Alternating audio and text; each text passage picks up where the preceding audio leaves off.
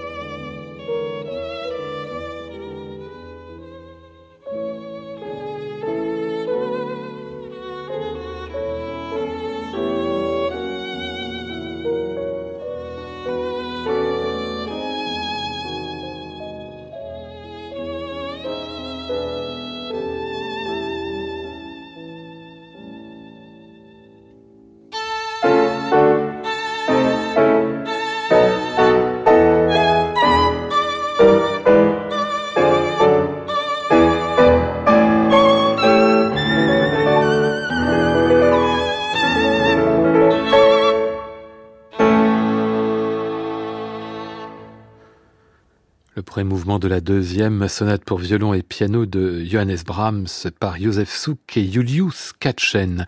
Katchen qu'on a souvent réduit à sa magnifique intégrale du piano solo de Brahms, qui 60 ans après reste une référence.